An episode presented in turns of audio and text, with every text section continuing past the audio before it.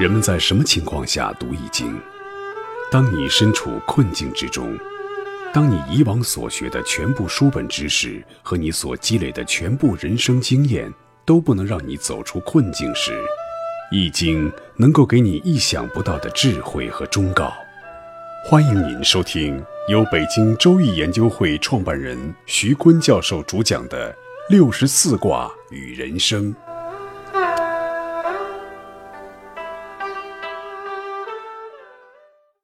尊敬的各位听众朋友，大家好，我是北京周易研究会创办人徐坤。今天我们继续带您走进周易殿堂，主讲六十四卦与人生。大家好，我是尚经纬。今天参加我们直播的还有姜伟同学。上一讲我们讲了坤卦的处下之道，讲的一个副手他的成长经历要通过六步爻辞。一步一步的走上正位。上节课呢，我们讲了六二的爻辞：直方大，不习无不利。用丁龙的例子来说，忍忍辱负重，委屈要受到什么程度，要厚道到什么程度？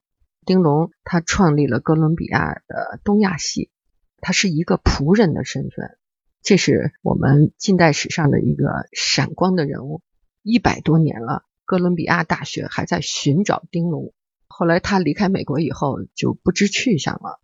后边的故事大家都不知道。我们用现代的一个例子来解释六二爻辞。下边我们就请上经纬用古代的战例来说明六二爻辞。韩信的行为可以用坤卦六二爻的爻辞“直方大，不习无不利”来解释。其中“不习无不利”是讲做事不反复。无往而不利。当时韩信不是一定要臣服于刘邦的，他也有揭竿起义、反抗刘邦、推翻刘邦的选择。当时他的处境就特别像乾卦的九四爻，或跃在渊，他可以更上一层楼，也可以交出兵权，等待刘邦的封赏，就像宋代的韩世忠一样，把家安在皇帝旁边，以便天天能够听到皇帝对他的教诲。但是韩信他已经做出了选择。他接受了刘邦的封王，接受了当刘邦的臣子。那么在这个时候，他就不能做出一些僭越的事情来。当刘邦向他要人的时候，他不能再收留敌国原来的将军钟离昧了。这种对刘邦的抗衡是没有意义的，并不能表现他作为一个臣子的忠诚和耿直，而只能让刘邦感觉到韩信开始不听话了。再回过头来看萧何，他帮助刘邦夺得天下以后，成为汉代的第一功臣。之后，他有意毁掉一些自己的名声，让刘邦以为他是一个贪图小利的人。比如说，他自己家盖房子就去占老百姓家的地，然后让老百姓告官把自己抓起来。被关到监狱里之后，又不让任何人去求情。这是萧何在向刘邦表示：我不但道德有问题。而且我还是没有群众基础的，你刘邦可以完全的对我放心，而你韩信对下属又讲义气，羽翼又丰满，又会打仗，兵还多，那对刘邦来讲是一个非常非常大的威胁。直方大这句爻辞我以前也听过，是徐教授带我们去参观中国著名的建筑设计师陈一峰设计的别墅区的时候，他提过，说这种新中式的住宅设计。就暗合了坤卦的六二爻，直方大设计出来的风格，视野开阔，居住舒适大气。无论是从风水的角度，还是从审美的角度，都非常符合中国人对住宅的需求理念。看来中国的传统文化不仅可以应用于为人处事，还能应用到建筑等多方面啊。对，不过在《易大传》里，直方大还有另外一种解释。他讲的直呢，是人本真性格的耿直，叫做直。然后方呢，方就是规矩、原则和我们平时说的礼，这个叫做方。然后大是包容万物的品性，叫做大。直方大就是以自己的本真去面对人和事，然后在做人做事的时候，配上社会的伦理规矩礼仪，然后要有一颗宽厚博大的心。我听说过儒家讲这个直是有两个故事，其中之一就是说，从前有一个人，他说他是以直的性格来著称的。那么这个人做了什么事呢？就是说，有人往他家去借醋，那么他家本没有醋，然后为了借给这个人，他到邻居家去讨了醋，然后再转借给这个人。人家问孔子这是不是直？孔子说这不是直，因为人的本能是不会这样去做的，他肯定受了后期的一些礼教的影响，从直变成了略带虚伪的一种表象。还有一个例子就是说，一个村子里也有一个人以直来著称。他直到什么程度呢？他父亲犯了罪，他不替父亲去隐瞒，直接把父亲告发。人家说这个孩子是非常直的。我们不用现在的伦理来说啊，我们只从儒家的那个角度来说。孔子说这种东西它不叫直，因为子爱父是人的本性，子去伤害父不是人的本性。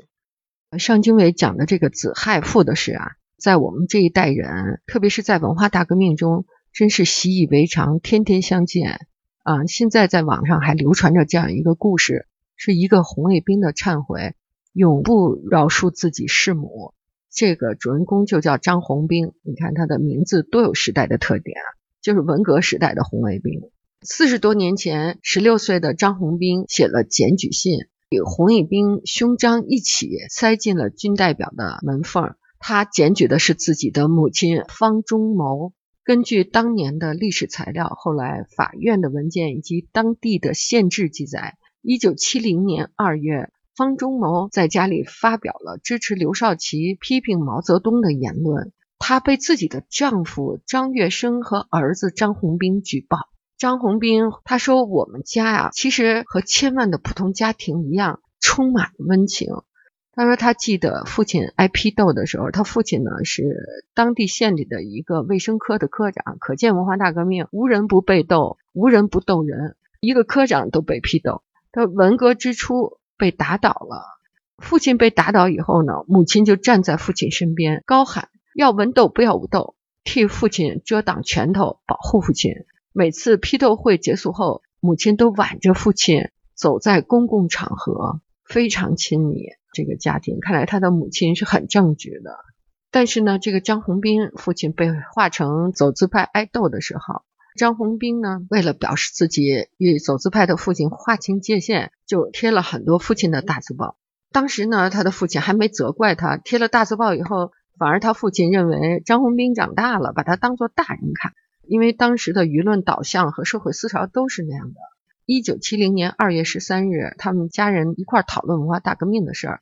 秦就说：“毛泽东不该搞个人崇拜，我就是要为刘少奇翻案。”张宏斌说：“当时一听母亲这么说话，都非常震惊。母亲在他心中的形象一下子就改变了，他不再是一个母亲了，母亲变成了阶级敌人。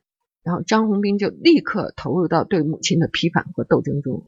这个时候，父亲就表态：从现在起，我和洪兵就坚决的跟你划清界限。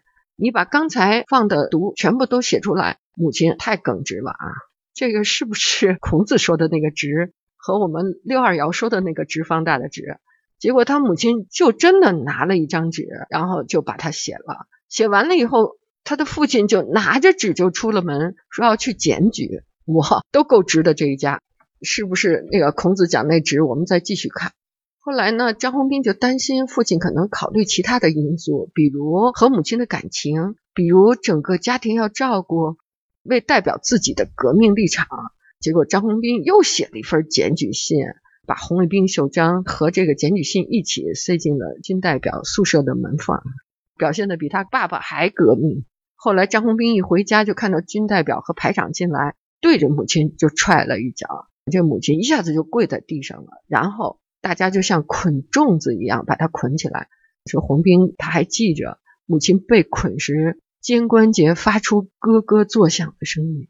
母亲被枪毙的后果，张红兵也想到。父亲举报回来，就问母亲：“枪毙你不亏吧？你就要被埋葬在固镇了。”在张红兵的亲笔信的最后，张红兵写着：“打倒现行反革命分子方中谋，枪毙方中谋。”张宏兵和他父亲这么做，就意味着母亲会死亡。你看看当时那个文化大革命。人性的直被歪曲成什么样子啊？他觉得他不后悔，觉得家里出现了一场阶级斗争，他和父亲都站稳了立场，政治表现是经得起考验的。可是是这样想，被歪曲成这样了哈。因为那个时代人性中的善良人性中的美好都被彻底的歪曲了，被格式化了。当时有好多他们父母关系好的同事都说，有一个叔叔私下对张红兵说：“你母亲在家里说的话又没有在外边说，你和你父亲不应该这么做。”周围的人都用异样的眼光看着他们，大家都不对这件事做公开的表达，他们也害怕被牵连。然后在他们县里的教育革命展览中，有一块展板是大义灭亲的中学生张宏斌和反革命母亲坚决斗争的英勇事迹。张宏斌后来在文革结束了以后啊，他自己挖掘了自己当时的真实的想法，他是想自保。从表面上看，洪斌追求的是并非自私自利，志向纯粹高远，但实际上自保的成分占了比重特别多，百分之九十吧，应该。甚至他也把检举母亲当做自己的一种政治立功表现，也想这种政治表现给自己带来一个光明的前途。事实相反，张宏斌和他弟弟没有机会上高中，也不能当兵，不能进工厂。都到了农村，就极端革命没得到好报。最可怕的就是一九七六年十月粉碎了四人帮，张宏斌就抑郁症了。他觉得自己做错了，而且这种忏悔追了他一生。后来人们也拿这件事情在工作上攻击他，攻击他做人的底线，觉得他不配做人。后来他自己就在网上把自己的故事讲出来了。他为什么讲？他说零九年的时候发现。很多人在为文化大革命呼吁，想翻案，然后他就觉得把自己的故事应该讲出来。我们爱心传递热线在这个也经常接到这样的电话。我记得我就接过一个湖北的一个农村的老太太打电话，她说她就老被一个噩梦缠着，她睡不着觉，然后天天就是在这个紧张自毁的状态中度过。她说她妈妈就是地主的女儿，然后文化大革命呢就被赶回农村，但是她不敢把妈妈接到家里，然后就住在跟猪住在一起，在猪圈里。你看湖北冬天多冷啊，他妈妈就病了，也没有吃的东西，就吃猪食哈。最后他妈妈是死在猪圈里。文化大革命结束以后呢，他就觉得对自己母亲的这种冷漠。这种划清界限、这种不孝敬母亲、不尽人道的这种做法，特别的后悔。